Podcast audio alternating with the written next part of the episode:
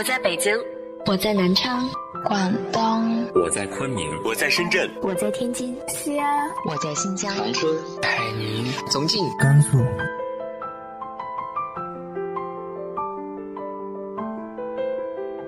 这里是 FM 幺八零八四，昨天的你的现在的未来，我是主播背着吉他的蝙蝠女侠。无论你在哪儿，这里都有我的温暖等你。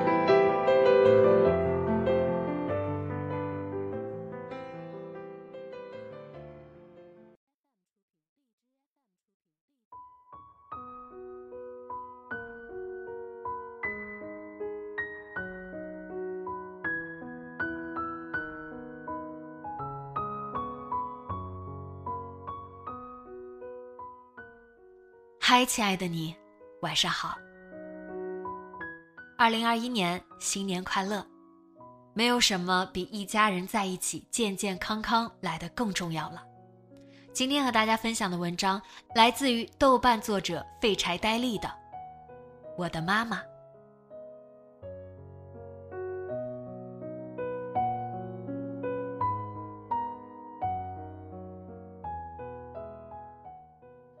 我上小学那年，我爸去世了，或者应该说，因为我爸在那年去世了，我就上了小学。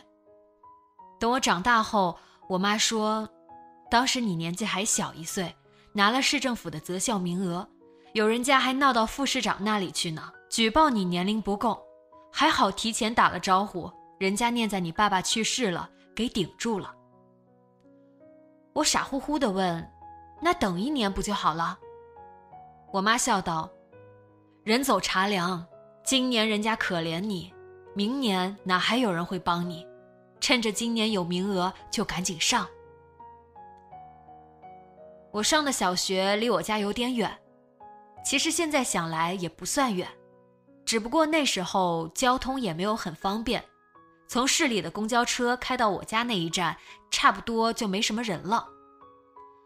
本来我爸单位给我妈提供了一个岗位，但下班有点远，接不了我。我妈说，发现那时候我在托管机构，因为年龄小一点，不怎么爱说话，也没人照顾。每次去接我，总是一个人玩泥巴，手上全是冻疮，便一狠心从稳定的事业单位辞职，回到了原来工作的商场。虽然工资又低，退休保障也差。但是工作时间可以灵活调整，便能天天接送我上下学了。大概也是从他开始接送我之后，我的话也开始多了起来。等到了我大学的时候，他便总是有意无意提起这段往事，最后的落脚点便是：你看，我要是当时留在你爸的单位，退休金得比现在高好多，所以你也要努力进体制。再不济也去个国企，稳定才是最好的。虽然我一直不愿意进体制内，但也明白他这一辈子吃了太多苦，难免会希望我能轻松点儿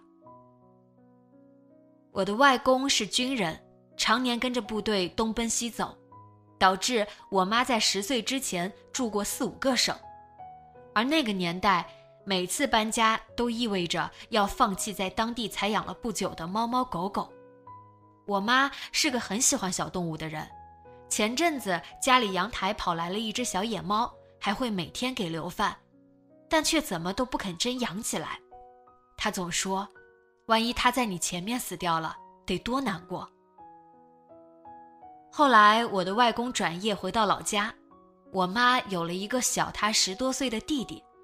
我的外婆便把带孩子的重任甩给了我妈。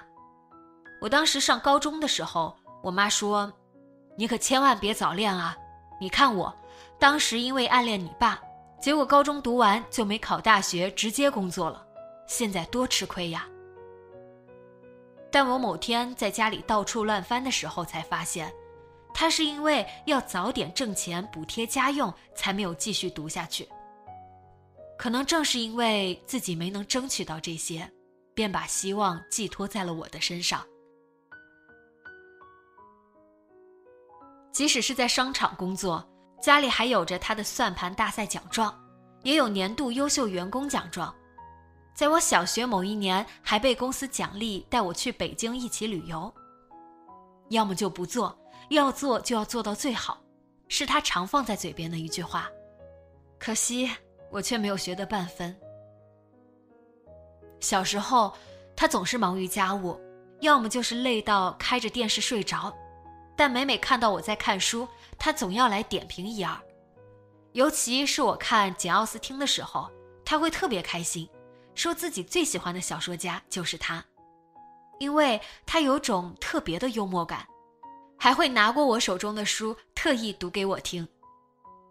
当时的我不以为意，直到前阵子在读毛姆点评简奥斯汀的文章之时，记得出乎我意料的是，斯科特没有提到简的幽默感，这是他最宝贵的才能。在敏锐、深度的观察力和丰富的情感的基础上，幽默感才是加强他的观察和情感的关键所在。才发现我妈的点评是如此精准到位。他做事也是如此，家务事样样拿手。家里的房子虽然已经住了二十多年，地板却还亮洁如新，厨房也看不见一点油污。小时候的我不当家，不知柴米贵，吃穿用度又没缺过。家里一有什么东西坏了，便开始嚷嚷喊人上门修吧，要不干脆换一个吧。我妈却总是要自己对着说明书或者电路图先修一把看看。在她看来，没有什么事情是女性就做不到的，不会就去学，力量不够说明身体需要锻炼，就这么简单。有时我会想，如果我妈没有被我外公、我舅舅、我爸，还有我所牵制，她的人生还能达到什么样的高度呢？虽然我从没有问过她，但在用自己的故事劝我进体制内的时候，他总会加上一句：“当初离开你爸单位虽然不舍，但为了你，我不后悔。”又回到了冬天的江南，张开五指，又想起小时候妈妈为了方便我写作业给买的半截手套，还有那时候找来治疗冻疮的偏方，每天用生姜按摩我的手指。不记得从哪一年开始，我就再没长过冻疮了。是因为我妈每天按时接我，还是因为给我买了小太阳？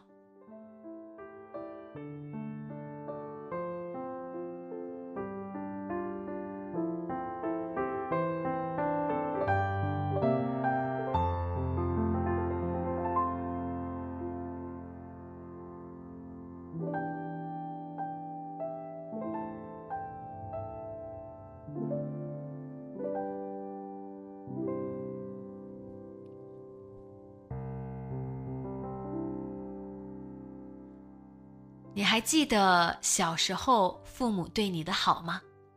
直接在节目下方留言分享给我吧。今天的节目就到这里，节目原文和封面请关注微信公众号“背着吉他蝙蝠女侠”，电台和主播相关请关注新浪微博“背着吉他的蝙蝠女侠”。今晚做个好梦，晚安。